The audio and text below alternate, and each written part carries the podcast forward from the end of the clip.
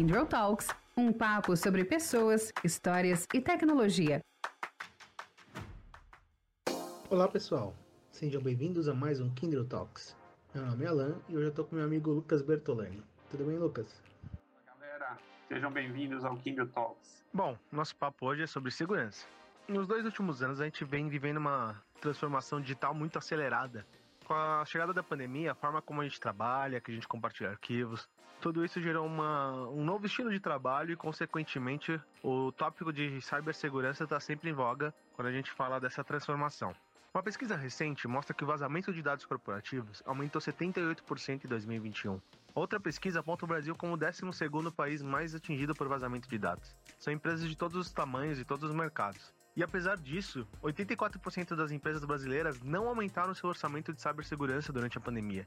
E mais da metade das nossas empresas investem menos de 10% do seu orçamento de TI em segurança. É isso aí, Alan.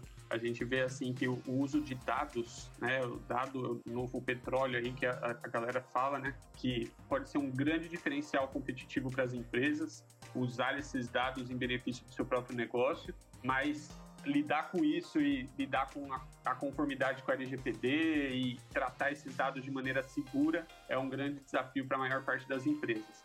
Hoje a gente tem duas feras aqui para falar com, com, a gente sobre esse assunto. É um prazer ter aqui o Felipe Prado, que é consultor de segurança aqui na Kindle, e o Paulo Arruda, diretor técnico de cibersegurança e colaboração da Microsoft, para conversar um pouquinho com a gente sobre esse assunto. Os dois têm muito conteúdo, já trabalham na área há muito tempo e tem muita história boa para contar para a gente aqui nesse nosso episódio do Kindle Talks. Então, Alan, vai com você, meu amigo. Recentemente, o Gartner divulgou uma projeção das cinco principais tendências de privacidade digital até 2024. E uma dessas tendências é justamente esse assunto que a gente vem falando, né? O aumento dos modelos de engajamento no trabalho e a vida se tornando cada vez mais híbrida. Consequentemente, o rastreamento, monitoramento e outras atividades de processamento de dados aumentaram.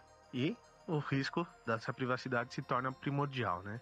Vou começar aqui com o Paulo. Paulo, que risco você enxerga nesse cenário, nesses novos modelos híbridos, e o que, a gente pode fazer para mitigar esses riscos? Olá pessoal, prazer em estar falando com vocês aí, enorme, de um assunto tão importante nessa nova realidade. Não tenha dúvida que o, trabalho remoto ele tanto propiciou um aumento na colaboração, né? E por isso que essas duas áreas eu acho que estão muito interligadas, quanto uma preocupação muito maior em cima não só da segurança e da cibersegurança, como da privacidade de dados, né? E por que que isso é importante? Então, Imagina hoje você na sua casa, né? Então, na sua casa você estava acostumado é, que você já tinha uma vida mais controlada na questão de o que você fala dentro da sua casa está dentro da sua casa. Só que a realidade do mundo de hoje é completamente diferente. Hoje tem as assistentes virtuais ali para ajudar você a ligar um dispositivo, uma TV, um, um home theater, a máquina de lavar conectada, né, roteador da sua casa, tudo aquilo que você configurava para o seu uso próprio, hoje ele está sendo usado também para o trabalho. Então, acho que uma dicotomia que a gente vai vivenciar aí nos próximos anos e que a gente precisa se preocupar é: eu estou me preocupando com a segurança também dentro da minha casa? O equipamento que eu estou utilizando, um assistente virtual para ligar minha lâmpada, eventualmente ele pode estar tá ouvindo uma reunião que ela é confidencial? Então, eu acho que no ambiente corporativo, que era mais controlado esses aspectos, quando a gente vai para esse novo modelo de trabalho híbrido, e isso é a realidade que a gente vai enfrentar nos próximos anos, né? Eu estava brincando até outro dia, a gente estava falando aí, o Felipe, o Felipe é, comentou ali do, do, de, um, de, um, de, um, episódio bem bacana que eu acho que ele vai falar da impressora do vizinho dele, né, Felipe?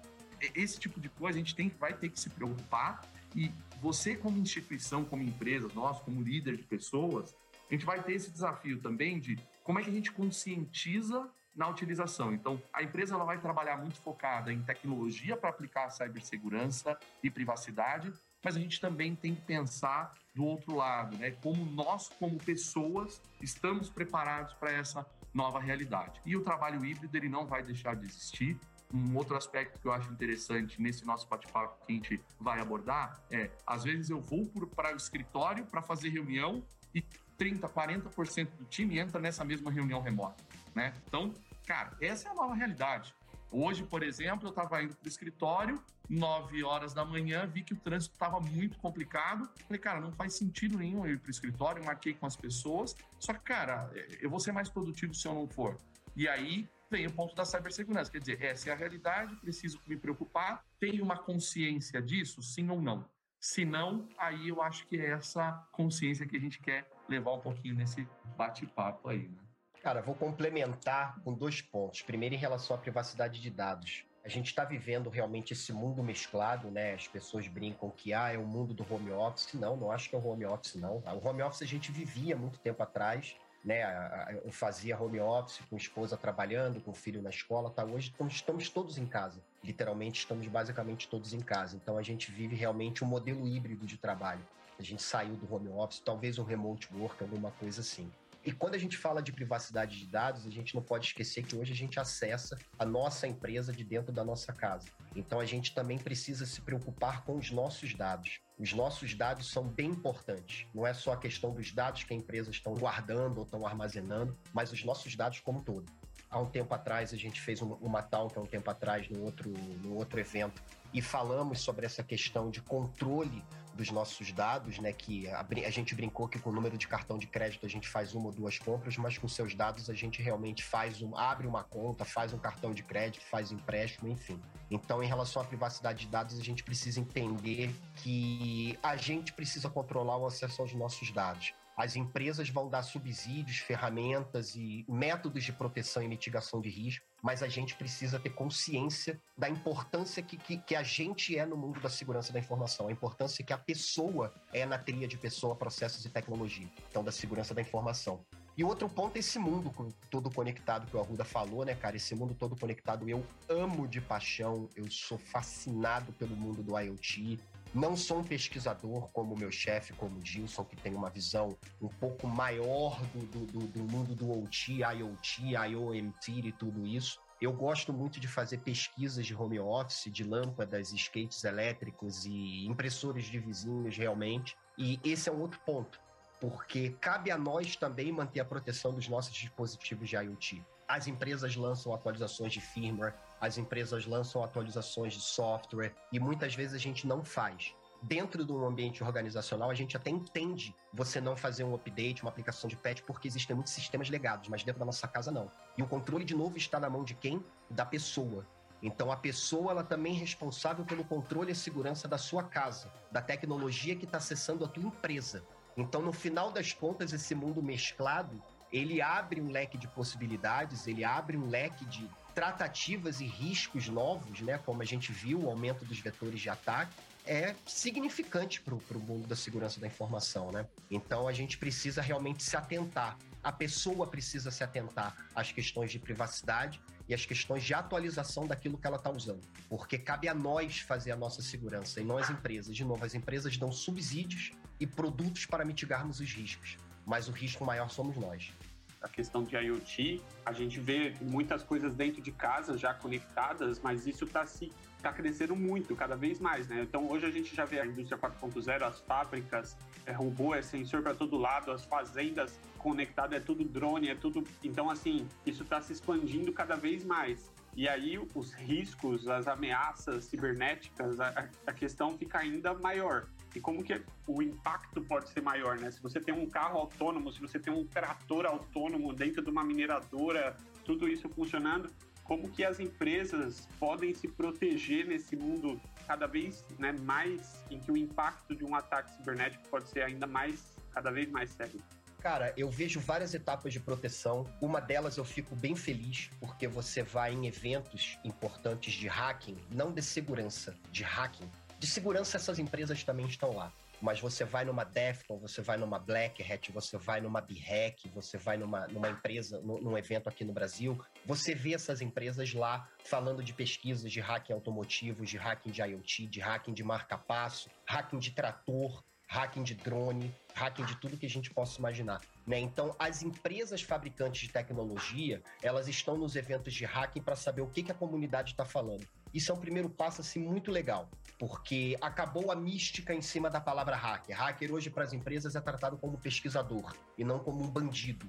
Né? Então, isso, isso é muito interessante porque é acabou um pouco corporativamente a estigma da palavra hacker. Né? A imprensa, o noticiário, a mídia, né? o, o vamos dizer assim, os órgãos de imprensas oficiais ainda insistem em utilizar a palavra hacker para isso ou para aquilo, mas as empresas, vamos dizer assim, o mundo corporativo já está enxergando com outros olhos, tanto que o hacking hoje é uma profissão com MBA, inclusive, né? com pós-graduação, com MBA, com formação em Harvard e tudo isso. Então, acho que esse é o primeiro ponto. Um segundo ponto que eu acho que é muito importante, os fabricantes de IoT, eles se preocuparem um pouco mais com segurança. Muitos dispositivos de IoT não têm capacidade de ter um controle de segurança, não tem sequer uma possibilidade de um, de um controle físico, lógico, de usuário e senha. Tá? Então, isso já é um ponto de atenção. É aquele velho papo que a gente teve, se eu não me engano, há um tempo atrás, que você vai comprar uma câmera de segurança, você tem uma câmera que custa 5 reais, que é só você plugar e tudo funciona, ela está na internet, uma, uma câmera que custa 30 reais, que você pluga, você tem que configurar o usuário e senha, isso e aquilo para colocar lá na internet. Muita gente opta por colocar a câmera de 5 reais. E muita empresa optou por isso também. Não é uma falha, tal, acho que foi uma estratégia, só que a cibersegurança tomou uma proporção que ninguém imaginava com a transformação digital, com o mundo 4.0, 5.0, sabe lá o 6.0, 7.0 que a gente vai chegar. Mas o outro ponto é o desenvolvedor do dispositivo, do hardware de IoT, se preocupar um pouco mais com segurança. Terceiro ponto é o desenvolvedor, é o tal do DevSecOps, é o tal do desenvolvimento seguro, Privacy by Design, Security by Design, postos pela LGPD, pela GDPR, enfim. E, por fim, o usuário final, a pessoa, o, o security officer, o gerente de segurança, o responsável pela segurança, manter o seu parque todo atualizado. Né? Então, são várias etapas nesse mundo do IoT. Quando a gente vem para o nosso mundo, como eu falei anteriormente, a gente tem que manter o nosso dispositivo protegido e atualizado. Né? Então, no final das contas, a gente tem que fazer toda essa camada de proteção, porque cabe a nós criar essa mitigação dos riscos que a gente encontra no nosso dia a dia. Né? A gente tem visto ataques, né? Ataques que a gente chama de nation attack, por exemplo, no gasoduto nos Estados Unidos, né? Então, o impacto ele pode ser muito grande, né? E, e, acho que uma característica em cima do que você comentou é exatamente essa. Não só, né, não ter um, um, um dispositivo homologado, né, que é o dispositivo de 5 reais versus o de 30 reais, que tem um custo atrelado ali em todo esse ecossistema de proteção que a gente chama de embedded, né? Ou seja, ele já está embutido dentro do dispositivo a gente tem uma característica também diferenciada quando a gente fala da rede de OT.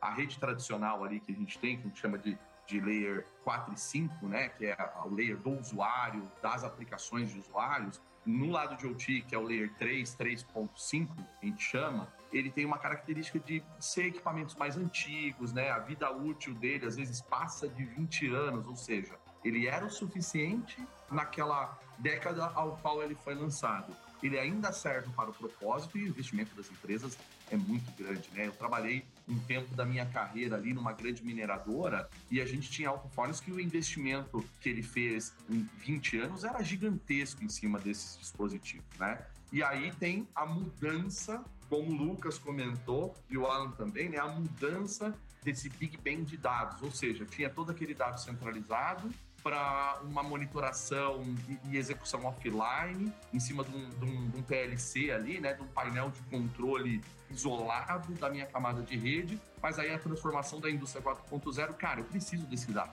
Esse dado faz diferença no meu dia a dia. E agora a gente está vivendo dentro da indústria 4.0 uma nova transformação que a gente está chamando de digital twins, ou seja, o metaverso que a gente vem falando em cima do usuário final e da gente participar desse mundo híbrido é o digital twin para o setor industrial. Quer dizer, o que é o digital twin? É eu pegar processos, equipamentos, pessoas virtualizar isso de uma forma única e poder trabalhar nesse sistema ali de forma remota para obter insights de qualidade de produto, de qualidade de execução. Então, ele precisou ser conectado e conectar um ambiente de 20 anos atrás no nosso modo atual de operação, falando de cibersegurança e privacidade, quer dizer, ele não vai ter nenhuma métrica, ele não vai ter nenhum, nenhuma barreira, né, nenhum boundary que a gente chama, nenhum guarda-reiro nesse ecossistema. Né? Então, acho que não tenho dúvida que ter tecnologia aplicada a isso para poder olhar todo esse ecossistema vai ser importante,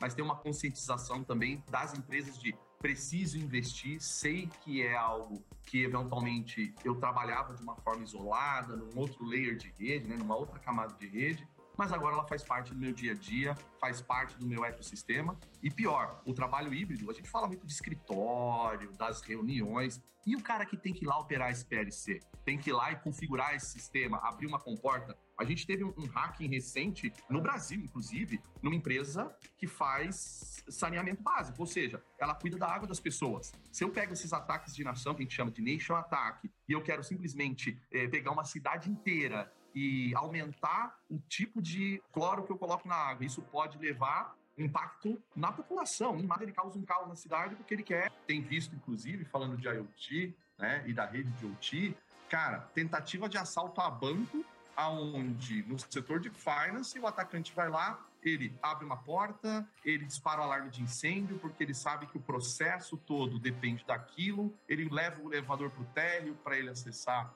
um andar do prédio. Olha onde a gente chega, né? A gente estava brincando até um pouquinho antes da, da, gravação com o Felipe aqui, né? É o Black Mirror da realidade, né? Que a gente está vivenciando, né? Então, não tenho dúvida, muito legal esse, essa visão aí a gente tem essa demanda tão grande por atualização, né? E aí eu fico pensando assim, as empresas com um legado tão grande de tecnológico, de, de máquina, de, de, de, software, de infraestrutura, tudo, e como lidar com esse legado, né? E, e que precisa ser atualizado, pelo que a gente está ouvindo aqui, essa falta de atualização é um, é um risco muito grande, mas aí precisa de investimento, e aí, por outro lado, existe ainda uma cultura de, de ah, isso não vai acontecer comigo, ah, isso não, é, é, né? Deixa, deixa para depois. O brasileiro deixa para última última hora, né, Luquinha? É, sempre assim, ah, não, aconteceu ali, mas eu, eu sou diferente, aqui não, não vai acontecer comigo. Eu fico até preocupado, eu falo, meu, eu acho que a gente tá num cenário meio perturbador aí. Como que vocês veem isso? Eu vou pedir pro Felipe te acalmar agora, agora que a gente é, colocou o pânico. Vou pedir pro Felipe te acalmar agora e falar um pouquinho de superfície de ataque, como é que a gente olha esse, esse tema aí, que eu sei que ele é, é um tema que ele gosta bastante parece que a gente está anos luz daquilo que a gente precisaria estar, tá, porque a gente tem visto esses ataques, igual você falou, Paulo, pode afetar, meu, um hospital, é, é coisa séria, né? E, e, eu não sei se a gente está up to date para atender isso. Cara, não, a gente não tá up to date. A gente tem o, o jargão da segurança que a gente vai estar tá sempre correndo atrás do próprio rabo. A gente vai sempre descobrir um zero day, a gente vai sempre descobrir uma vulnerabilidade nova, a gente vai sempre descobrir uma possibilidade nova de ataque, a gente vai ter que correr para mitigar. Eu vejo muito eu tenho acompanhado, inclusive tenho feito talk sobre isso, que é o amadurecimento da área de segurança ao longo desses últimos 30 anos, tá? O que a gente está vivendo é o que a gente viveu com BioD há 10 anos atrás, há 5, 10 anos atrás, agora a gente está vivendo com IoT. Né? A gente está trazendo dispositivos para dentro da empresa, literalmente abrindo as portas da nossa casa para dentro da empresa. Então a gente aumentou a superfície de uma forma extremamente significativa. As empresas, eu vejo que sim, elas estão se preocupando sim, Luquinha. Eu fiz alguns pentests. O time conseguiu hackear uma empresa automotiva através de uma vulnerabilidade de um telefone sobre IP. Então a gente chegou onde gostaria de chegar através de uma vulnerabilidade de um telefone IP. Então é, é as empresas elas estão um pouco mais ligadas quanto a isso. A gente, por outro lado, sabe também a complexidade de pegar aquela máquina com aquele bom e velho Windows XP, que tem até um PowerShell rodando, mas que é aquela máquina responsável por um robô que controla isso e se isso tem uma linha de produção enorme por trás disso. Linux customizado, né? A gente vê muito, né? Cara, um código que sabe Deus de onde veio. e que o cara já morreu há 30 anos atrás. O cara já não tá nem mais aí. Mas Hoje as empresas estão começando a montar planos para poder fazer atualização disso, plano de ação de atualização, buscando outros conhecimentos, trazendo outros fornecedores, buscando outro. Cara, aí vendendo o peixe das grandes corporações. Olha o amadurecimento que a Microsoft teve nos últimos anos quando a gente fala de segurança da informação. Sabe, é uma empresa que era chacota há um tempo atrás, hoje é uma empresa que é referência no mundo da segurança da informação. Olha o quanto a Microsoft ela se, ela se fortaleceu no mundo da segurança.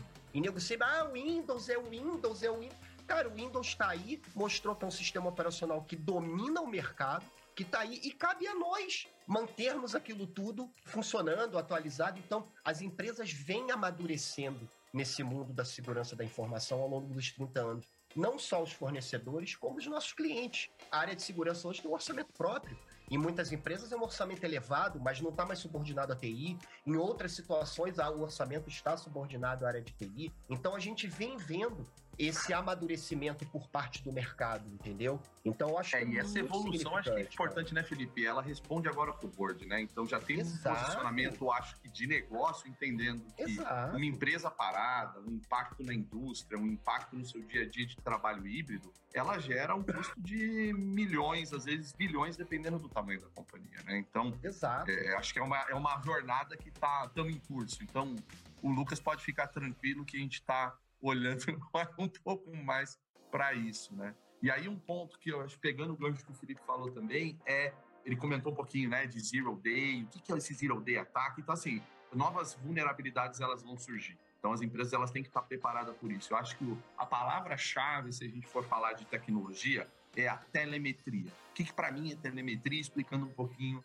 esse contexto. Telemetria, para mim, é tudo aquilo que é sinal que eu consigo entender ele gera algum tipo de insight, assim como os dados que a gente tem para as organizações, no caso de cibersegurança, ele gera insights para eu entender como esse ecossistema está funcionando. E essa superfície que o Felipe comentou, ou seja, né, a expansão da, dos, no, das, dos nossos guardrails ali, de camadas de rede, proteção de firewall para dentro da casa das pessoas ou para dentro da indústria, ela é importante. Mas, ao mesmo tempo, se eu tenho dados, eu consigo trabalhar com o que a gente chama de correlacionamento. Ou seja, se eu tenho dados específicos desses ambientes legados, desses ambientes que faz 20, 30 anos que não são atualizados, né? E aí, a gente eh, comentou um pouquinho aqui, ah, Linux, Windows, a gente desce uma camada, que é o que a gente comentou de firmware, ou seja, é o sistema operacional embarcado naquele dispositivo, naquela câmera, naquele sensor. Então, aquilo para gente, ele gera uma série de dados. Qual é o fabricante? Qual é a telemetria? E a gente tem organizações no mundo é, que a gente chama de MITRE, né? O, é, o MITRE é uma organização que ela consolida todas as vulnerabilidades que a gente conhece ali no mundo e ela também está focada agora na rede de OT. Então eu consigo trazer esse contexto do qual é o tipo de firmware que está fazendo essa varredura na camada de rede, trazendo esses dados e fazendo o correlacionamento. E, ao mesmo tempo, na camada de utilização desse dispositivo, eu também consigo fazer esse relacionamento. Bom, se eu tenho um comportamento, a gente chama de behavior analytics, né? Ou seja, análise do comportamento. Ah, esse sensor tinha um comportamento que ele vinha ao longo do tempo estável. Em um dado momento ele ficou offline, voltou online e o parâmetro dele veio alterado.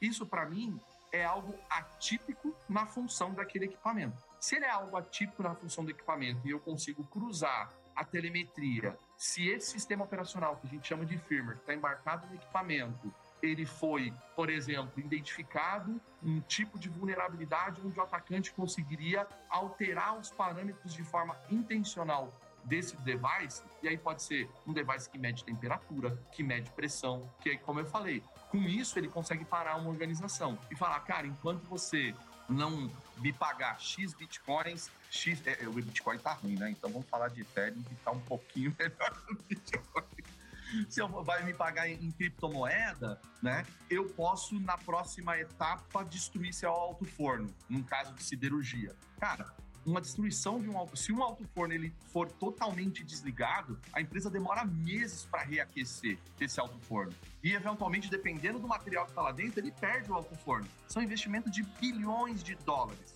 em cima desse equipamento. Né? Então, olha o risco que a empresa corre por um sensor, que é como você falou, custa Filipão falou, né? Cinco reais e tá lá nesse equipamento que eventualmente pode trazer essa vulnerabilidade de rede, né? Então, barato, se caro. eu pudesse resumir ali, era telemetria, correlacionamento, da mesma forma que a gente olha cibersegurança para a camada 4 e 5 de rede, que é a camada que a gente conhece aqui do nosso dia a dia de trabalho, levar ela para a camada 3, 3.5, que é a rede de OT, é a chave do negócio aí para as empresas e as organizações nos próximos anos. Mas tu falou uma parada também bem interessante, cara, que fazendo uma analogia a alguns trabalhos que eu tenho feito, que é a questão do user behavior. A gente falava muito do user behavior quando a gente fala de mundo financeiro, mundo bancário.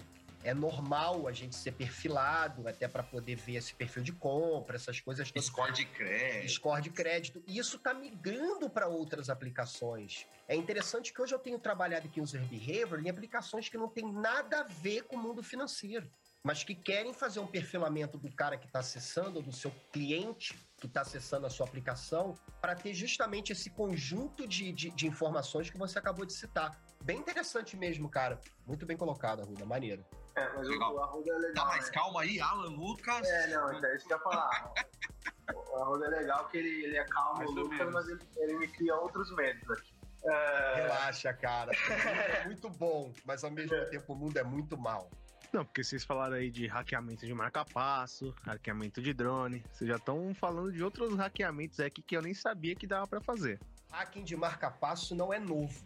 Eu conheci o trabalho do Barnaby Jack, se não me engano, em 2017 ou 2018, que foi apresentado na Black Hat. Quando eu descobri o meu problema, foi em 2020. E foi quando eu comecei a estudar um pouco mais a questão do hacking do marca-passo. O marca-passo ele é um dispositivo de IoT, hoje controlado remotamente. Dá para fazer ataque remoto? Dá. Isso não é ficção, isso é realidade. Empresas de marca-passo, como a Copa Biotronic, já fizeram recalls de marca-passos, inclusive de ter que arrancar o marca-passo do peito do cara e colocar outro. Porque o marca-passo não é só aquilo que vai no peito, é um conjunto de coisas. E tem um sistema chamado CareLink 2090, que na época eu não estava com muito saco para estudar ataque remoto, eu acabei pegando partes de malwares e desenvolvendo um malware para atacar o sistema do CareLink 2090. Então foi o, um ataque de marca-passo, vamos dizer assim, não físico, direcionado ao sistema de telemetria do próprio marca-passo, né? Dos, dos, vamos dizer assim, dos pacientes que eram controlados ou tratados pelo meu médico. Né? Mas os ataques que existem de forma remotas, eles não são ficção. Não é ficção série Homeland, não. Isso é real. Isso é bem real. Não, pode ser antigo para vocês. Para mim é algo completamente novo. Vou até marcar meus exames de rotina aqui, fazer uns, uns, uns testes preventivos para ver se eu não vou precisar usar marca-passo no futuro aí.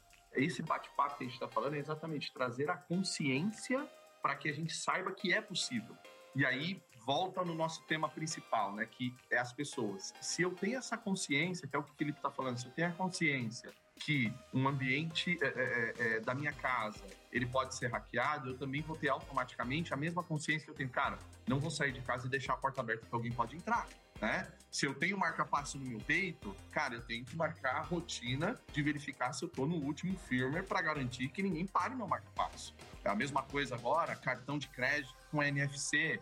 Eu tenho que ter a consciência que eu tenho que ter uma carteirinha de NFC para ninguém encostar uma maquininha perto de mim, sabendo que se eu faço uma compra de 100 reais, ela não me pede nem senha. Nos Estados Unidos, a gente está falando de, de, de, valores ainda maiores. É, então, acho que todo o ecossistema de trazer essa consciência e esse papo que a gente está fazendo, acho que busca um pouquinho disso, ajuda nesse, nessa questão né, de conscientização. E a gente de tecnologia vai trabalhar na tecnologia para ajudar os usuários, ajudar as empresas, ajudar as instituições a identificar e poder correlacionar esses sinais, etc., e tomar ação, logicamente, quanto a isso, né? Mas acho que já atingimos o objetivo principal, que é levar a conscientização ali, pegando você como caso real aqui ao vivo, né? Mas o pessoal, ainda pegando esse gancho do drone aí, que é uma tecnologia já mais amadurecida, mas que tem muita gente ainda começando a utilizar, né? Uh, e aí tem metaverso, 5G, novas tecnologias que são. que devem ganhar mais força nos próximos anos. O que, que vocês veem de principais falhas ou benefícios que a segurança pode trazer para essas tecnologias? Eu acho que na questão do usuário, ela também tem algo muito importante, né? A gente viu já o primeiro caso de assédio no metaverso, né? Então, acho que um, um, aspecto que acontece, não só no metaverso, mas na internet como um todo, é que, às vezes, a sensação de anonimato, ela leva também a ações que a gente entende ali que, é, socialmente, elas não são muito uh, aceitáveis, né? E quando a gente fala de privacidade e cibersegurança, eu acho que vai muito nessa linha. E tem preocupações também, acho que mais com o ser humano na utilização do metaverso. A Microsoft em si ela tem estudado bastante esse tema, a gente desenvolveu ferramentas sobre esse tema, e aí eu acho que entra um pouquinho do que o Felipe falou, né? Sempre tendo como base privacidade by design e segurança by design. Ou seja, né, como eu comentei, no metaverso, no caso da Microsoft, ela está investindo muito na linha das empresas, né? Então, como que eu consigo colocar dois engenheiros olhando o que a gente chamou de digital twins, que é lá a construção de uma turbina de uma aeronave. A gente tem uma parceria grande que a gente já divulgou há alguns anos sobre digital twin com a Boeing, né? Então, a gente monitora em tempo real essa turbina. Né? Então eu tenho engenheiros olhando essa turbina funcionando no metaverso agora. Essa é a diferença. Então eu levei as pessoas para dentro desse mundo de digital twin para olhar essa turbina. Aqueles dados daquela turbina, eles estão protegidos? A segurança para alguém chegar naqueles sensores que a gente acabou de comentar, eles estão protegidos? É essa conexão que a gente tem que começar a fazer. E quando a gente fala de LGPD, a mesma coisa. Cara, no metaverso, eu vou estar vivendo lá, eu tenho minha sessão de streaming. Isso é um. Eu ouvi um, um podcast que, inclusive, saiu no Podpah de manhã, foi bem bacana, que eles estavam falando sobre metaverso a probabilidade de você usar mais o metaverso no longo prazo é muito grande. Por quê? Eu estou na minha casa com uma TV, tudo bem, de tela plana, só que de uh, 40 polegadas, assistindo um streaming de vídeo. Eu posso estar no metaverso, num baita local bacana, um sofazão bacana, com uma TV gigantesca de cento e poucas polegadas, fazendo exatamente a mesma coisa. Então, a hora que eu coloquei o óculos, eu estou ali. E vou estar conversando com as pessoas que estão ali o que eu estou conversando está protegido ou não está? Né? Se eu falar, por exemplo, não, é, eu quando morava em tal endereço, ou agora que eu moro em tal endereço, cara, é super tranquilo, eu posso sair de casa e deixar minha porta aberta. Opa, o Paulo, que mora em tal endereço, que está no metaverso, agora tá, deixa a porta da casa aberta alguém que tem a má intencionalidade, ela vai chegar assim e falar: pô, legal, bacana, né? Pô, e, mas uh, agora você não tá na, na, na, sua casa, né? Pô, porque eu tô vendo aqui que você postou aqui, eu vi um cachorro latindo, esse cachorro é na sua casa? Não, não, eu tô na casa da minha mãe. O cara já tem todas as informações, por exemplo, para uma invasão na sua casa. Né? Então, achar que o metaverso tem um anonimato e que não vão ter pessoas mal intencionadas é algo que a gente tem que se preocupar. De novo, o elo mais fraco são as pessoas. E é lógico, a tecnologia vai ajudar nisso? Vai. E ao longo prazo ela também vai evoluir, tanto a parte de privacidade como cibersegurança, como de legislação. A gente vê, por exemplo, que empresas não conseguem atuar em criptomoeda em determinados países por causa da legislação. Então a legislação ela também vai ter que evoluir para o metaverso para que ele entenda que essa camada também de LGPD, GDPR, que o Felipe comentou, de cibersegurança, ela vai ter que estar tá agregada a isso. Então, a mesma preocupação que eu tenho se o meu documento, meu RG, meu CPF, no caso do Brasil, vaze ou que alguém tire uma foto, ou aqueles a, a golpes por WhatsApp, onde, ou por, por mensagem de texto, né? que ele manda lá, ah, tira uma foto do cartão aqui para eu verificar o seu método de pagamento, e o cara dá todos os dados do cartão para fazer uma compra, quer dizer, é algo que a gente vai ter que levar para o metaverso. Eu acho metaverso uma coisa muito doida, sendo bem sincero. Eu não gosto de nada que brinque com a realidade. As pessoas falam de Matrix, essas paradas todas. A gente, eu acho que a gente vive já um mundo imaginário, um mundo muito de ficção, de muito, não sei, é, é, é, é muito fútil o mundo que a gente vive né? E o metaverso ele vem para colocar isso de uma forma muito mais implícita. Então eu me preocupo muito quando a gente fala de security no mundo do metaverso, exatamente como a Ruda falou. Nada a colocar, nada a acrescentar. A gente precisa ter noção de que acabou esse papo de que quem faz segurança são as empresas. Quem faz a segurança somos nós. A gente precisa ter essa consciência sabe? A gente está cada dia mais digital, a gente está cada dia mais conectado, a gente está cada dia vivendo mais um mundo fora da nossa realidade. E o mundo que a gente já vive já é fora da nossa realidade, sabe? Então é, é a gente está transformando isso no nosso dia a dia e está pouco se lixando para a privacidade dos nossos dados. A gente comete esse erro sabe? Nós cometemos esse erro. Quem está ouvindo esse podcast aqui, lê o disclaimer de uma aplicação que está instalando nesse exato momento. Não sabe nem o que está escrito ali, não sabe nem o que está se falando ali. E não é a sua preocupação, isso tem que ser a sua preocupação. Não é que isso precisa, não, isso tem que ser. Isso tem que ser, isso não pode ser uma coisa, ah, não, mas amanhã não é amanhã, o amanhã é hoje. O amanhã já é hoje. Essa realidade virtual misturada com a realidade nossa, a realidade real já é uma coisa do nosso dia a dia. Isso não é uma coisa, de novo, voltando ao Black Mirror. O Black Mirror não é uma coisa futurística, é uma coisa real, uma visão de Hollywood. É simples assim. Se você tirar o kernel de um episódio do Black Mirror, você vai ver que aquilo ali existe. Que aquilo ali é uma coisa que é o nosso dia a dia. Sabe? São vários episódios que você fala assim, nossa, eu já vi isso acontecer. Eu já vi essa parada. Sabe? É porque ele é real. Obviamente, você se empolga na ficção da série da coisa, ah, o, o, a visão assim, a visão, aquela visão que, que, que o cara coloca como cinema, entendeu? Aquele glamour do cinema. Mas, de novo, cara, isso tudo é muito louco. Isso tudo realmente é muito louco. E as pessoas são mais loucas ainda de achar que quem tem que cuidar da privacidade dos meus dados é a aplicação que eu estou acessando. Ah, é o Meta que tem que cuidar da, da, da privacidade dos meus dados. Não é, não é. Porque o Meta ele te dá todo subsídio de controle sabe? A Microsoft dá todas as ferramentas de controle. A Kindle faz uma consultoria fantástica em cima do seu mundo de cibersegurança. Mas o seu dia a dia é só você que vive. É só você que vai receber um e-mail, é só você que vai aceitar uma nova conexão, é só você que vai, vai clicar no link que recebeu no SMS. Porque de 150 milhões que uma empresa bloqueia por dia, um você vai receber, ou um você pode vir a receber. Entendeu? Você vai culpar a empresa que bloqueou 149,999 milhões de SMS que você iria receber e deixou passar um? Você vai querer culpar a empresa? Desculpa, o culpado é você que clicou naquilo, que acreditou no conto da garochinha. Então, acho que as, precisas, as pessoas realmente precisam se tocar do seguinte: chegou o dia que eu sou responsável pelos meus dados. As empresas elas precisam controlar os meus dados por uma questão legal, mas eu vou dizer para ela o que pode fazer com meus dados. E você não faz isso. E a gente, como pessoa, não faz isso. A gente vive a política do next, next, next, next, finish. A gente vive a política do quanto mais fácil, melhor. O mais fácil ou barato, às vezes sai caro já fico bem até feliz, assim, porque ouvindo vocês, eu acho que a grande questão é essa consciência. As pessoas têm que ter essa consciência de segurança, né? De criar essa cultura. E a o gente está gravando criar esse mindset. Esse, esse, mindset, esse mindset, né? Eu acho que apesar da importância de ter um arcabouço tecnológico por detrás, né? Falando no nível corporativo, né? As empresas têm que ter isso, mas se as pessoas não tiverem essa consciência, nada disso vai adiantar.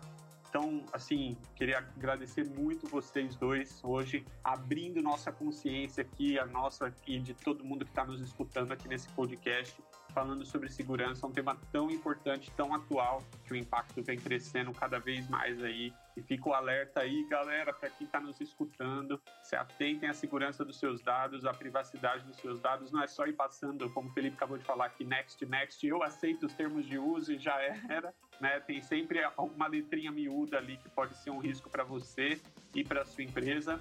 Se você precisar de ajuda, tá aqui o, a gente vai deixar aí o contato do Felipe e do Paulo para eles poderem ajudar. Fala aí, Felipão. Um exemplo clássico do famoso Next Next Finish, que no final gera problemas, a gente teve no passado o Face App e a é. gente tem agora a questão dos aplicativos de controle de ciclo menstrual. Procurem se informar o que está acontecendo no backstage desse tipo de aplicativo. Estão sendo removidos de loja, é, o que está por trás disso? Privacidade. E, de novo, você aceitou instalar isso no seu dispositivo móvel, vamos dizer assim. Entendeu? Não foi a empresa que impôs você instalar aquilo. Não, foi você que baixou e instalou. Antigamente, minha irmã, minha mãe controlava numa tabelinha.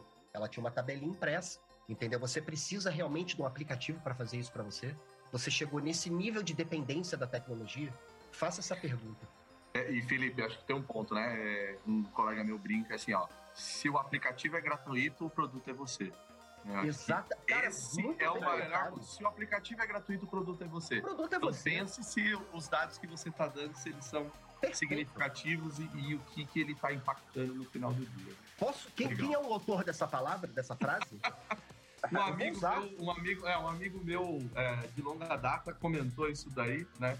É, uma vez falando do aplicativo de, uh, de, de, de, transporte, né? Esses GPS da vida, né? Então ele comentou isso, né? O Emerson Moraes aí trabalha comigo há muito tempo, é, já teve empresas como a AWS, na própria Microsoft aí, e ele falou isso uma vez e foi algo que me marcou, porque é uma realidade que a gente não pensa, mas está aí, né? E vamos Acho que esse bate-papo tem que ser estendido aí. A gente tem ó, alguns episódios mais para gravar, porque é um, é um bate-papo que eu gosto muito. E acho que a gente pode aprofundar em alguns temas aí. Queria agradecer aí a audiência de todos, Felipe, Lucas, o Alan. Sem palavras, fazer um gancho com, com o Paulinho. Vou usar a tua frase, vou, vou citar você e o Emerson, já até anotei o nome dele aqui, Emerson Moraes, mas vou usar essa frase. Achei muito interessante. Se o aplicativo é gratuito, o produto é você nada mais simples e direto. E realmente é isso mesmo. Mas, poxa, obrigado pelo convite, obrigado a todo mundo. Segunda vez que a gente bate um papo, eu, eu e o Arruda, muito legal. Acho que dá para gravar mais um. Então, muito obrigado pelo convite, de coração. Estou à disposição de vocês sempre que precisarem, pessoal. Valeu, pessoal. Vocês que nos ouviram aí, Kindle Talks está só começando. A gente está esquentando os motores aí. Tem muito conteúdo ainda pela frente sobre transformação digital, sobre esse novo mundo de Black Mirror ou não que nós estamos vivendo, com especialistas e feras aí igual o Paulo e o Felipe trazendo sempre muito conteúdo para todos nós. Um grande abraço, até a próxima. Valeu, pessoal, até a próxima. Nosso bate-papo continua em breve. Acompanhe o Kindle Talks e fique por dentro das histórias de pessoas que vivem e fazem acontecer na era do conhecimento.